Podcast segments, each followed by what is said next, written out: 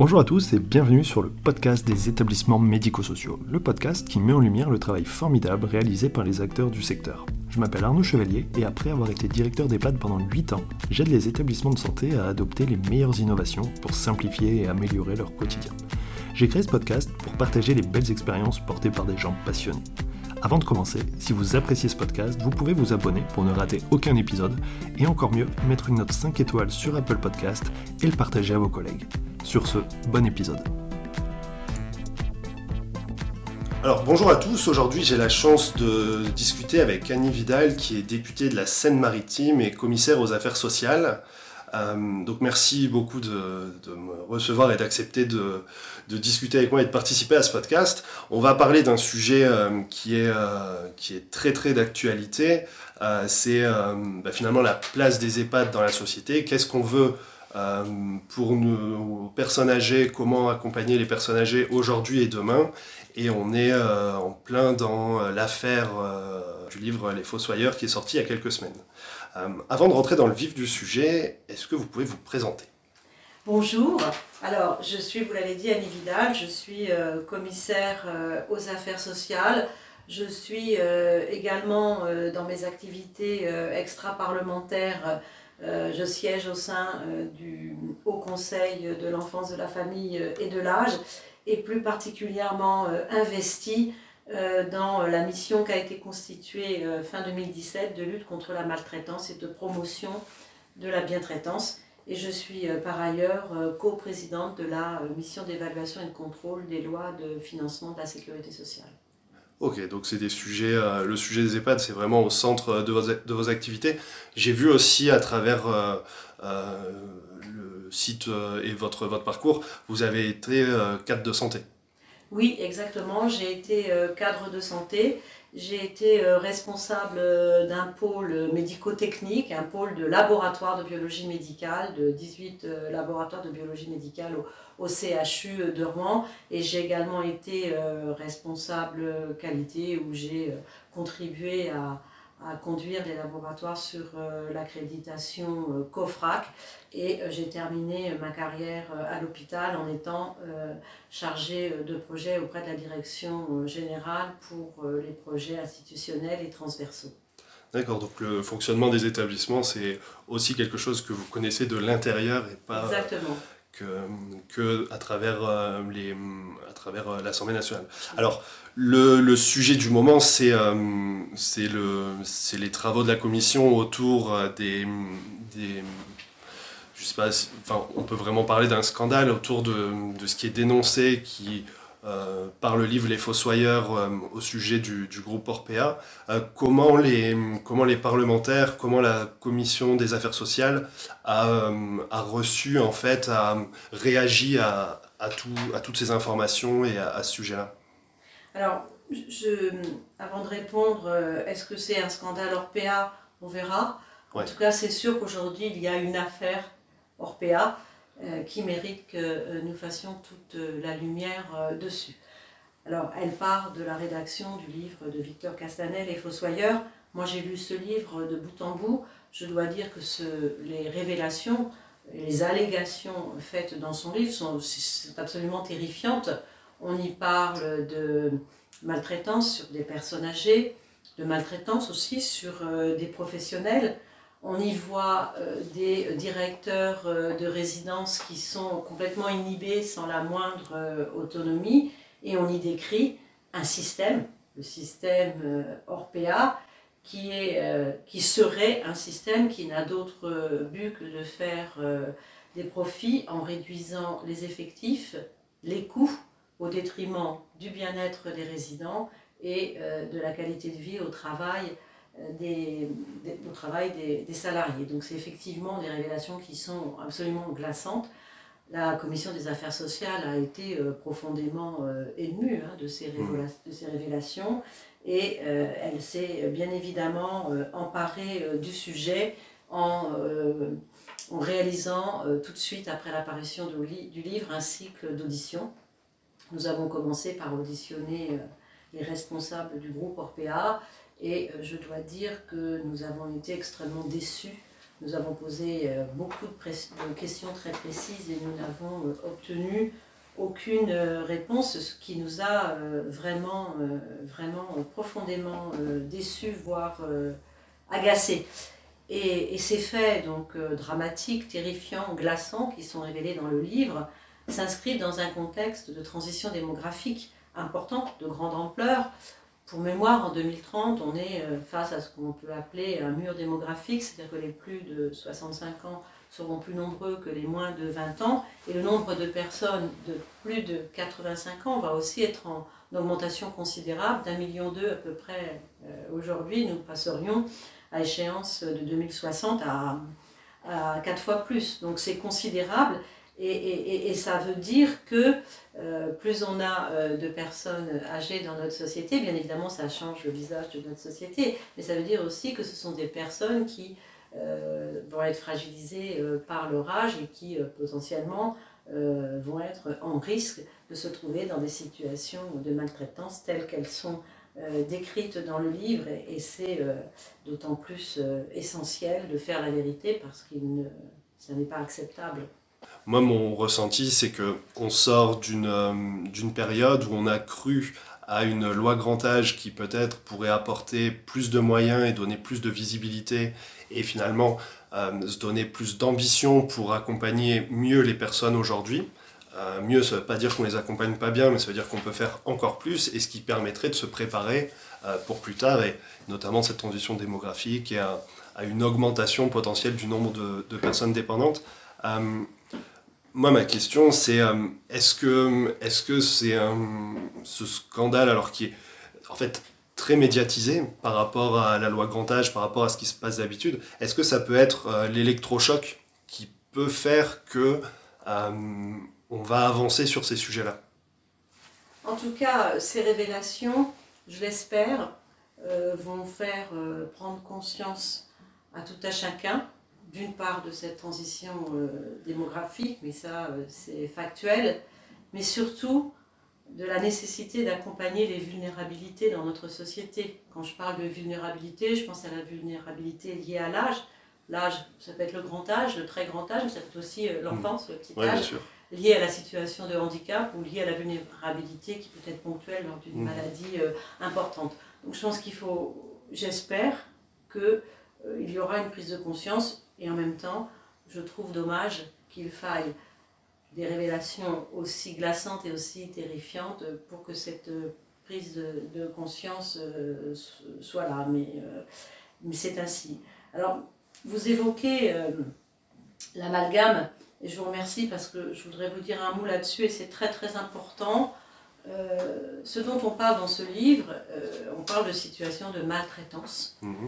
Mhm vous savez, la situation de la maltraitance, c'est un phénomène assez complexe. Il y a plusieurs types de maltraitance. Il y a de la maltraitance individuelle ou collective, et puis il y a aussi des maltraitances euh, conscientes et inconscientes. Et tout ça relève de, phénomènes extrêmement complexes qui renvoient euh, chacun à des situations, à des vécus euh, différents. Et c'est extrêmement important, d'une part, d'alerter, sur, euh, sur ces situations de maltraitance. Et force est de constater qu'en France, nous n'avons pas euh, de visibilité sur euh, les maltraitances qui existent. Même si on peut considérer qu'il y a des alertes depuis un certain nombre d'années sur des potentiels dysfonctionnements, je mets des guillemets puisque c'est comme mmh. ça que c'était qualifié dans les EHPAD, nous n'avons pas cette visibilité sur sur euh, les maltraitances avérées. Et euh, celles et ceux qui travaillent euh, autour de la maltraitance estiment que 95% des situations de maltraitance avérées dans notre pays ne seraient pas connues. Hmm. Donc le premier point, c'est vraiment de sensibiliser sur l'alerte quand il y a une situation de maltraitance. C'est très difficile. C'est difficile pour la personne qui est maltraitée parce qu'elle euh, elle peut, euh, elle peut craindre de, la répression en, se, signalant cette maltraitance. C'est aussi très difficile pour les professionnels qui parfois sont maltraitants à leur corps défendant parce qu'ils ont une organisation qui les conduit à être maltraitants. Et, et c'est ce qu'on appelle la maltraitance euh, institutionnelle. Et, ces personnes, ces professionnels, ne, du coup, ne, ne, signalent pas la situation dans laquelle on les met. Parce que euh, parce qu'ils sont, ils, ils, sont contre-valeur avec la manière dont ils aimeraient exercer leur métier. Et donc on place ces professionnels dans une situation extrêmement délicate pour, pour, pour elles, j'ai envie de dire parce que ce sont souvent des femmes, parce que, je vais vous donner un exemple, parce que ça, ça, ça sera plus parlant. Vous prenez l'exemple d'une aide-soignante qui va avoir conscience, lorsqu'elle fait la toilette sur un, un des résidents, qu'elle est brusque, hmm. qu'elle n'a pas le temps, qu'elle ne peut pas lui parler, qu'elle ne peut pas le rassurer. Elle a conscience euh, que son geste, il est, il est brutal, il peut être brutal, et puis qu'il manque d'humanité. Alors, sauf qu'elle ne peut pas corriger ça, parce qu'elle a une organisation au-dessus d'elle qui lui met de telles contraintes qu'elle ne peut pas corriger ça. Donc d'une part, c'est quelqu'un qui potentiellement est en souffrance. Pour elle, il y a un mal-être. Et donc, à un moment donné, le, du mal-être, on passe à la colère, mais sans pouvoir euh, apporter une action de correction à, ce comportement. Et, très très vite, euh, la personne, de manière inconsciente, elle va se protéger au point de ne plus voir qu'elle a un comportement maltraitant. Et ça, c'est bien un système qui conduit euh, les personnes à cela. Et c'est aussi la raison pour laquelle les auteurs, à leur corps défendant de maltraitance un temps donné, hmm. eh bien, deviennent aussi les lanceurs d'alerte. Parce que c'est des situations... Et je pense que c'est extrêmement important de, de faire ce point, parce que moi, je crois profondément quelle que soit la réalité des faits, sont, s'ils sont avérés, je crois qu'il faut vraiment dire que euh, la responsabilité des auteurs de ces maltraitances n'est pas une responsabilité individuelle. C'est probablement, tout, ce que nous conduisons nous, amènera à poser des réponses là-dessus, c'est probablement une maltraitance institutionnelle et systémique dont il est question, en tout cas dans l'affaire euh, Orpea, et qui et finalement euh, les professionnels en sont victimes. Et puis sur ce point, sur ce sujet de, maltraitance, parce qu'évidemment on ne parle que de cela et on focalise beaucoup sur, euh, sur ces sujets de maltraitance, il est question d'un groupe, le groupe mm. Orpea. Le groupe Orpea c'est 220 EHPAD, c'est 3% hein, dans des EHPAD. Donc ça n'est pas la totalité des EHPAD. Et, il faut aussi euh, dire que dans un bon nombre d'EHPAD, euh, il n'y a pas de maltraitance et les professionnels euh, accompagnent avec beaucoup d'attention et, de respect les personnes âgées qu'ils ont en charge. Il ne faut pas faire l'amalgame, je dis ça parce que c'était votre question initiale, il ne faut pas faire l'amalgame et il faut, il faut replacer les choses dans leur contexte sans pour autant continuer à mettre le voile sur la maltraitance. Et euh, pour moi, il est impératif, d'une part, de faire la lumière sur Orpea, bien sûr, mhm. mais aussi de savoir si ça existe dans d'autres établissements. Donc, à mon avis, on va s'engager dans un processus de recherche de la vérité qui peut être long, mais euh, qui doit être complet. Donc, euh, il y a 7000 EHPAD en France. Et, donc il faut vraiment aller chercher euh, la vérité pour tout le monde, hein, pour les résidents, pour les familles, pour les professionnels, parce mm. que ce qui est décrit, si cela existe, ça n'est pas acceptable. Oui, on, est, on, doit manier beaucoup de si, c'est certain. Euh, sur cette question de maltraitance institutionnelle, je vous rejoins sur le, principe, sur le fait que c'est certainement la maltraitance ou les, faits de maltraitance les plus répandus. Et ce qui est très difficile, c'est justement de, de, les identifier parce qu'ils sont noyés dans une routine en fait et dans un quotidien, on les voit plus forcément. Euh, la difficulté aussi, c'est qu'on est face à des personnes fragiles en fait, donc qui ont peu de possibilités de s'exprimer. On voit quand il y a des éléments qui ressortent euh, euh, de maltraitance, c'est la plupart du temps une famille en fait qui va pouvoir en fait dénoncer. Euh, malheureusement, beaucoup de personnes en EHPAD n'ont pas de famille. Euh, c'est la difficulté aussi dans d'autres secteurs, hein, notamment l'enfance, où euh, c'est des personnes qui sont bah, isolées et pour lesquelles bah, c'est plus difficile de voir ce qui se passe. Cette question de maltraitance institutionnelle, elle est surtout liée, alors je pense qu'il ne faut pas être que borné à ça, mais sur finalement un manque de moyens et d'effectifs. cette maltraitance institutionnelle, le fait de devoir aller vite, le fait d'avoir aussi parfois un défaut de soins. C'est quelque chose qui revient souvent de dire, par exemple, là on a des exemples dans le livre, mais, mais il y en a d'autres. C'est bah, finalement on doit attendre ou alors les soins sont pas faits, sont faits trop vite, ou alors sont pas faits assez régulièrement. C'est des choses qui peuvent arriver, mais ça finalement, on le sait et depuis assez longtemps qu'il faudrait investir euh, plus de moyens humains dans les établissements. Alors c'est pas l'alpha et l'oméga parce que c'est pas juste en rajoutant des personnes et en finançant des postes mm. que qu'on va réellement changer le problème. Il faut euh, revoir euh, l'ensemble d'une manière globale, que ce soit à la fois le management, l'organisation, parce que vous pouvez rajouter des effectifs. Si votre organisation elle est pas bonne et que vous changez pas l'organisation, bah, vous rajoutez du monde, mais ça va pas améliorer les choses. Donc c'est vraiment cette approche plus globale. Euh, mais finalement, ça, il y a eu pas mal de rapports ces dernières années. Et, et en fait, ça, on a, alors, ça, pour l'instant, ça donne le sentiment que ça aboutit pas, qu'on le sait, mais qu'on n'y va pas encore. Vous posez de, de vraies questions. Je, je, vais juste conclure sur la maltraitance institutionnelle et puis après passer euh, à la suite c'est effectivement tout l'enjeu euh, de la maltraitance institutionnelle, c'est qu'elle soit déclarée, qu'elle soit signalée. Hmm. Et donc l'alerte de la part des familles est extrêmement importante. C'est le point de départ euh, de la part des professionnels qui peuvent le faire, mais c'est pas facile pour eux.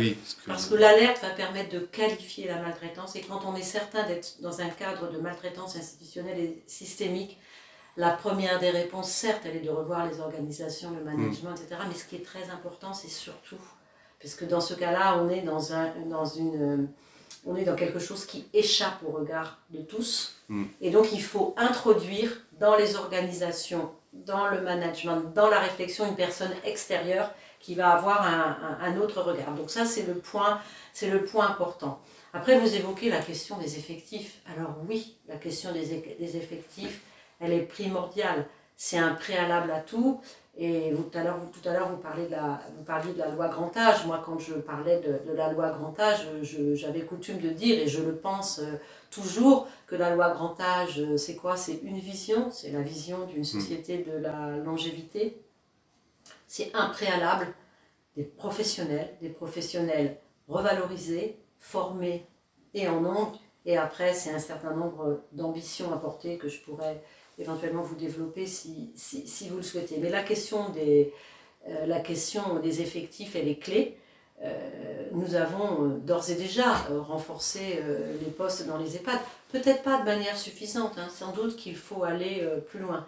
Mais j'ai envie de dire qu'aujourd'hui, quand bien même on, on, on, on financerait encore plus de postes, la question, c'est euh, d'avoir euh, des professionnels sur ces postes. Aujourd'hui, force est de constater hmm. que dans tous les EHPAD de France, il y a au moins un poste vacant non pourvu. C'est-à-dire qu'il y a un hmm. poste financé pour lequel nous n'avons pas trouvé de professionnels. Ça, c'est une vraie, vraie, vraie difficulté. Nous n'avons pas aujourd'hui les professionnels pour pourvoir tous les postes nécessaires aujourd'hui. Et ceux qui sont nécessaires aujourd'hui, c'est rien par rapport à ceux qui seront nécessaires demain compte tenu de la transition démographique. Donc nous avons là un sujet majeur qu'on qualifie euh, celui d'attractivité des métiers, mhm. mais c'est fondamental parce que nous pouvons à faire une loi grand âge autonomie, nous pouvons porter des ambitions et nous avons suffisamment travaillé depuis cinq ans pour euh, être assez au clair avec euh, les ambitions qui seraient apportées dans une grande réforme euh, du grand âge ou, de l'autonomie. Mais sans les professionnels, nous ne pouvons rien faire. Ça, c'est absolument certain. Donc, on a là un enjeu essentiel. Et donc, l'attractivité des métiers, on en a beaucoup parlé. Moi, je vais vous. ça, passe par, ça passe par bien des choses. Certes, la revalorisation salariale, nous l'avons faite. Encore une fois, peut-être qu'il faut aller plus loin dans la revalorisation salariale, mais il y a aussi les conditions de travail. Comment euh, ce sont des horaires qui sont difficiles. Mm. Ce sont des métiers où aujourd'hui nous avons essentiellement des femmes qui mm. font ces métiers et euh, nous avons bien souvent des femmes seules qui font ces métiers et parfois des familles monoparentales. Donc c'est quand même très compliqué.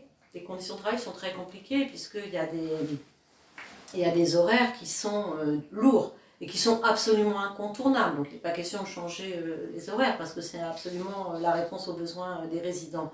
Mais comment les structures pourraient-elles s'adapter pour rendre ces conditions moins difficiles? Donc il y a des questions qui, vont autour euh, bah, des crèches, euh, de l'accueil, comment est-ce qu'on fait pour que les mamans qui sont seules, qui ont deux enfants, finalement, soient pas dans le stress permanent de, l'heure précise à laquelle il faut aller récupérer euh, les enfants? Il y a la question qui est prégnante pour ces professionnels-là du déplacement, puisque euh, ce sont, euh, il y a des établissements qui sont parfois, des structures qui sont parfois un peu isolées, moyens de locomotion, comment est-ce qu'on accompagne ça? Il y a toute une réflexion autour de la qualité de vie au travail euh, qui, qui est extrêmement importante. Et bien évidemment, je ne l'ai pas dit, mais j'aurais pu commencer par là, c'est de dire à quel point ces métiers-là sont utiles je crois que ce sont de beaux métiers parce que ce sont des métiers de la relation. Ce sont des métiers durs, mais ce sont aussi des métiers de la relation. Donc il faut, il faut dire, à, enfin, moi j'ai un profond respect pour les personnes qui font ce travail. Je trouve qu'on ne leur dit pas assez. Et, et c'est euh, vraiment important de leur dire à quel point leur métier est utile. Ce sont des gens à qui on confie finalement ce que nous avons de plus cher, nos parents. Et, donc, euh, moi, j'ai envie de dire que vraiment, euh, profond respect pour euh, ce travail qui est parfois ingrat, qui est difficile, qui est peu payé et qui est essentiel. C'est un métier du lien, c'est un métier de l'humanité. Et donc, ça, c'est quand même aussi quelque chose d'extrêmement important. Et, et, dans notre société, on a un regard qui n'est pas très positif aujourd'hui sur les personnes âgées et donc sur les personnes qui les accompagnent. Et je crois que si euh, collectivement on change le regard que nous portons sur les personnes âgées, on changera aussi de manière induite le regard euh, porté sur les personnes qui les accompagnent.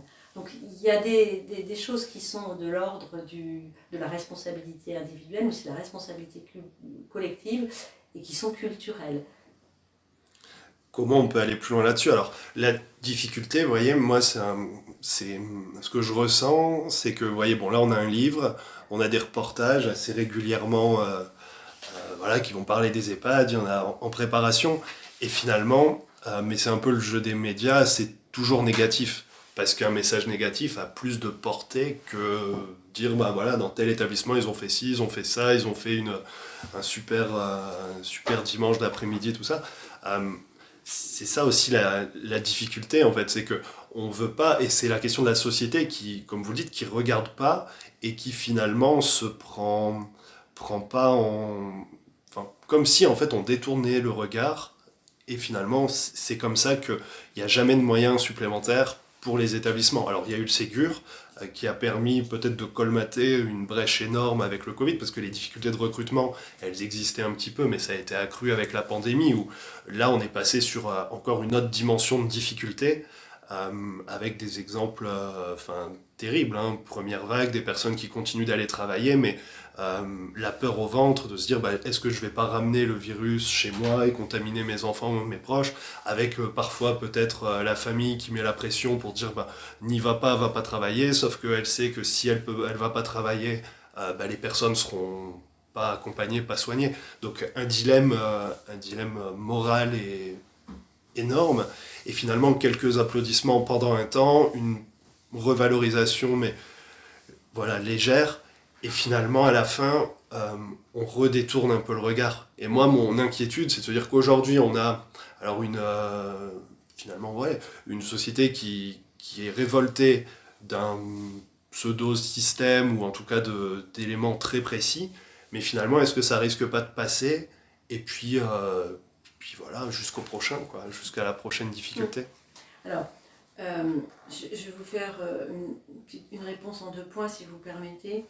Le premier point, c'est qu'effectivement, je crois que euh, on a, euh, pendant des années, euh, installé des personnes âgées dans, des établissements en pensant, les familles qui ont fait ça, ont, pensé très sincèrement que, c'était la meilleure solution pour, leurs parents, et, c'est vrai dans une majorité de cas, mais euh, nous avons, je pense, manqué de transparence sur euh, la qualité dans ces établissements. Et nous avons aujourd'hui un système de qualité, un système d'évaluation de la qualité qui montre ses limites. Donc je crois que la première chose, c'est de répondre par euh, une transparence totale sur la qualité des prestations de l'établissement. C'est ce que j'ai porté euh, dans un euh, rapport sur la qualité dans les EHPAD et qui, pour lequel d'ailleurs les propositions ont été retenues et qui est en cours et qui devrait être mise en place courant 2022. En quoi ça consiste?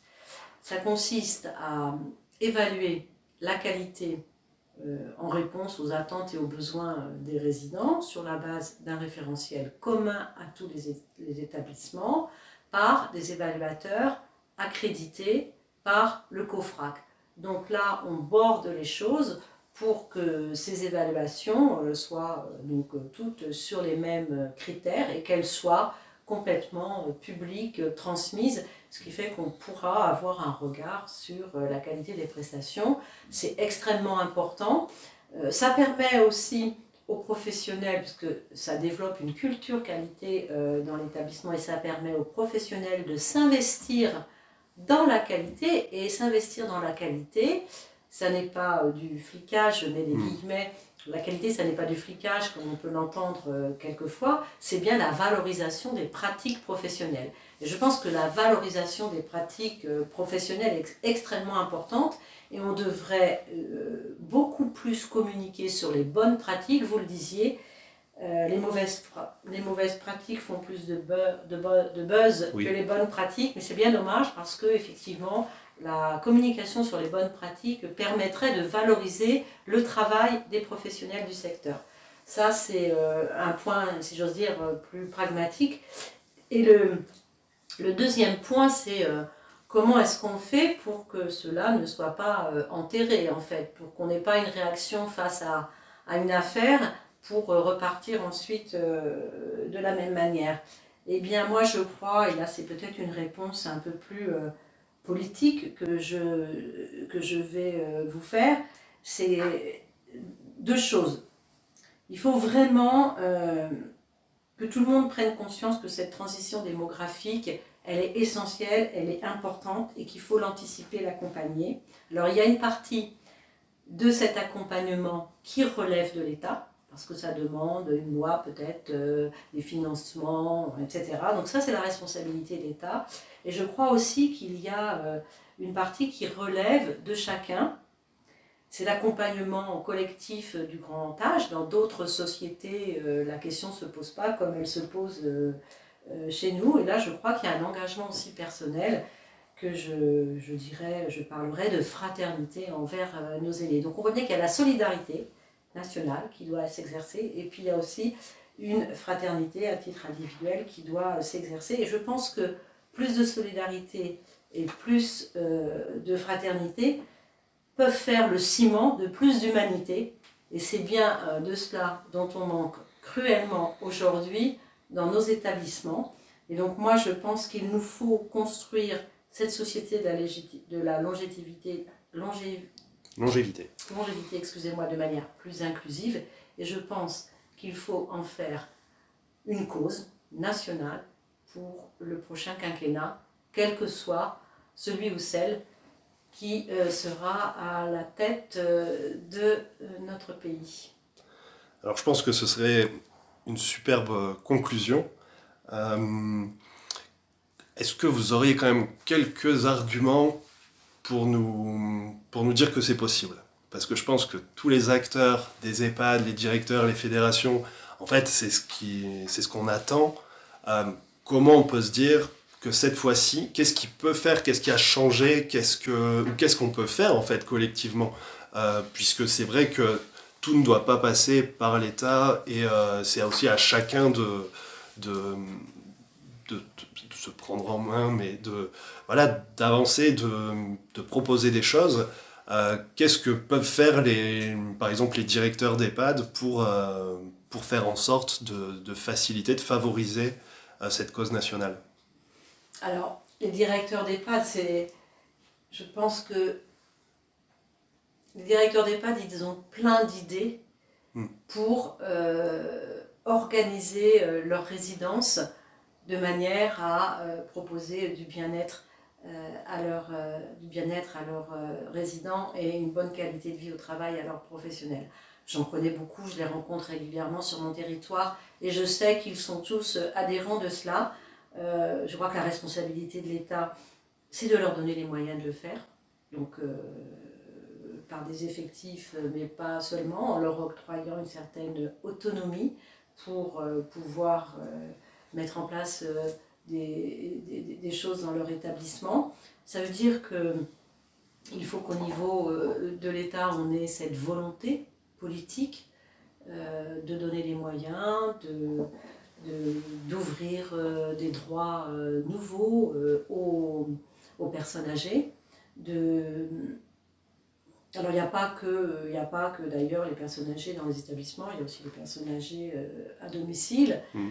de, de, de, leur donner toutes les conditions pour qu'ils puissent exercer euh, leur métier et surtout, je crois beaucoup, de leur laisser l'autonomie parce que ce qui va être euh, nécessaire dans une, dans une structure ne va pas l'être dans une autre.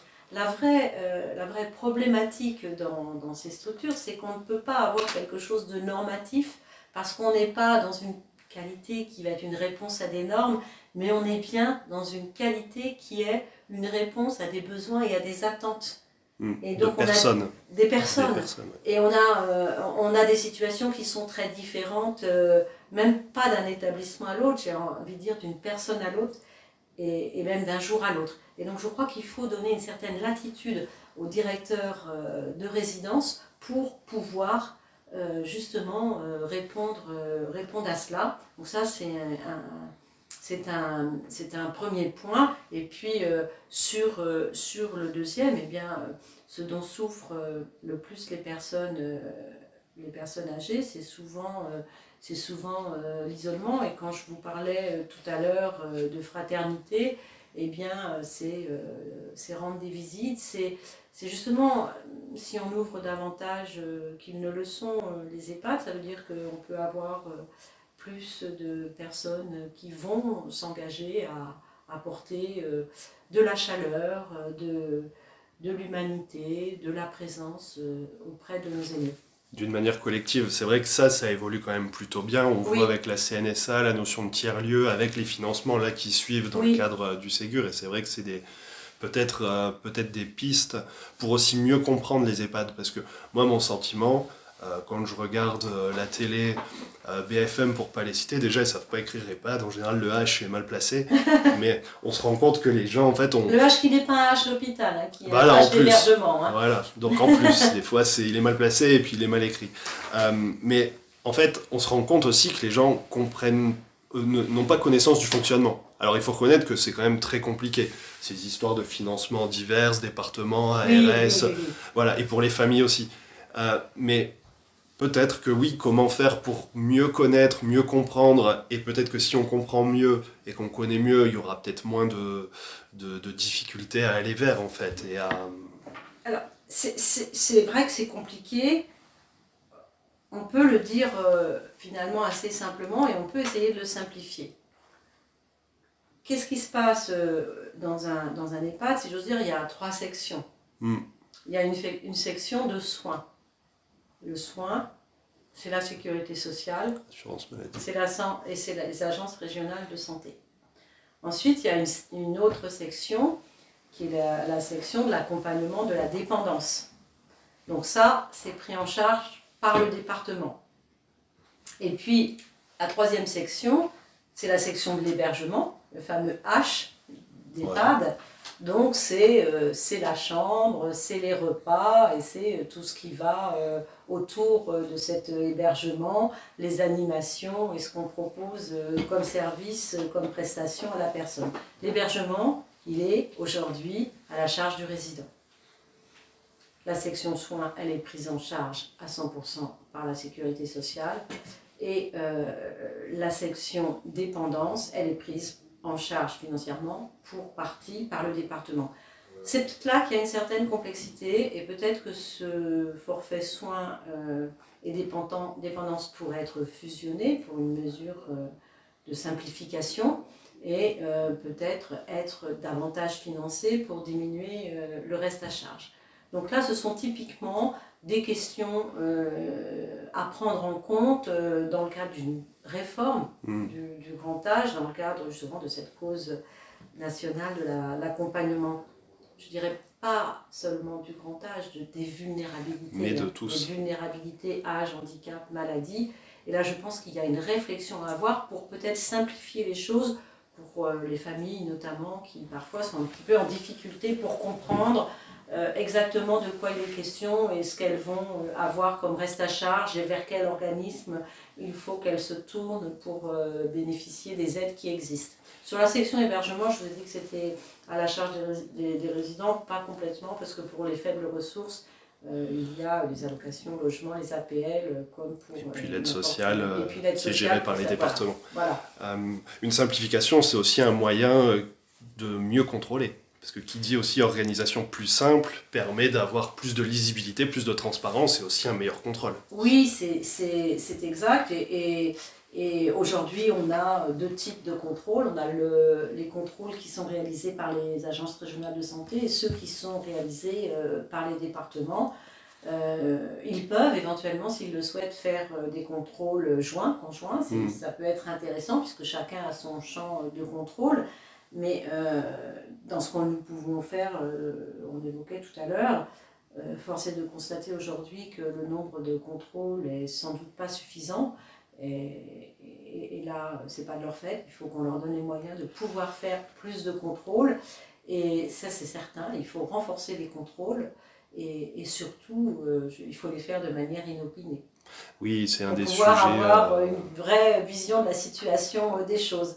Donc des contrôles inopinés et des contrôles euh, conjoints euh, des deux euh, instances qui ont la responsabilité pour le moment, à savoir les départements et, l'ARS, ça peut être aussi une manière d'aller voir ce qui se passe, parce que c'est bien ça, aller voir ce qui se passe, le dire de manière très transparente pour, pour rassurer toutes les personnes qui sont concernées par cela. Et encore une fois, soyons très très très très prudents il y a euh, des difficultés dans les EHPAD, il y a cette affaire euh, RPA qui peut-être euh, touchera d'autres groupes, on ne sait pas encore, mais en tout cas, il y a aussi beaucoup d'EHPAD, beaucoup de professionnels qui sont très respectueux et, qui prennent en charge les personnes âgées avec beaucoup de soins et beaucoup d'empathie et, beaucoup de, de, professionnalisme, il faut, il faut le dire, il ne faut pas euh, non plus, euh, aussi difficile soit la situation actuelle et aussi euh, glaçant que puissent être les faits qui sont révélés, il ne faut pas jeter l'opprobre sur l'ensemble de, de, la profession parce que c'est beaucoup trop délétère. Non, vous avez raison.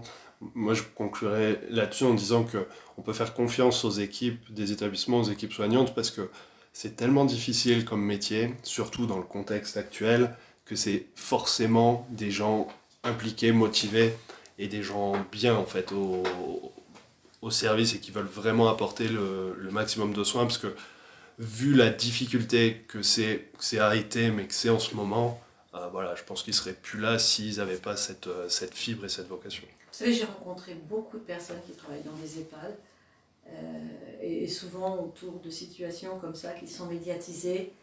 Et j'ai vu beaucoup euh, d'aides-soignantes en larmes, je dis en larmes, parce qu'elles euh, me disaient mais c'est pas possible qu'on dise ça de nous, vous savez, on les aime, les personnes qu'on prend en charge, et on ne leur ferait jamais ça.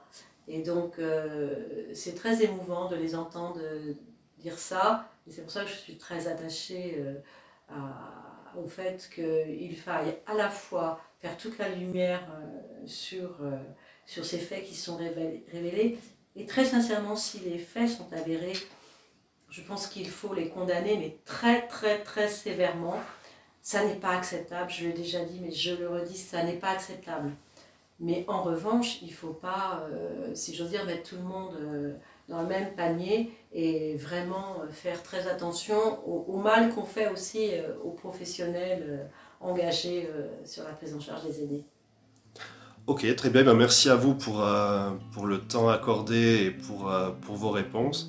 Et on va regarder euh, dans les mois qui viennent comment ça peut se passer et espérer et faire tout pour avoir une, que ce soit un élément, un axe majeur cet accompagnement des personnes âgées et des personnes fragiles. C'est mon souhait le plus sincère depuis, depuis que je suis là en 2017. Merci d'avoir écouté l'épisode jusqu'au bout, j'espère que le sujet vous a plu et qu'il vous inspirera. Pour m'aider à faire connaître le podcast, abonnez-vous sur votre plateforme d'écoute préférée ou notez-le et partagez-le sur vos réseaux sociaux.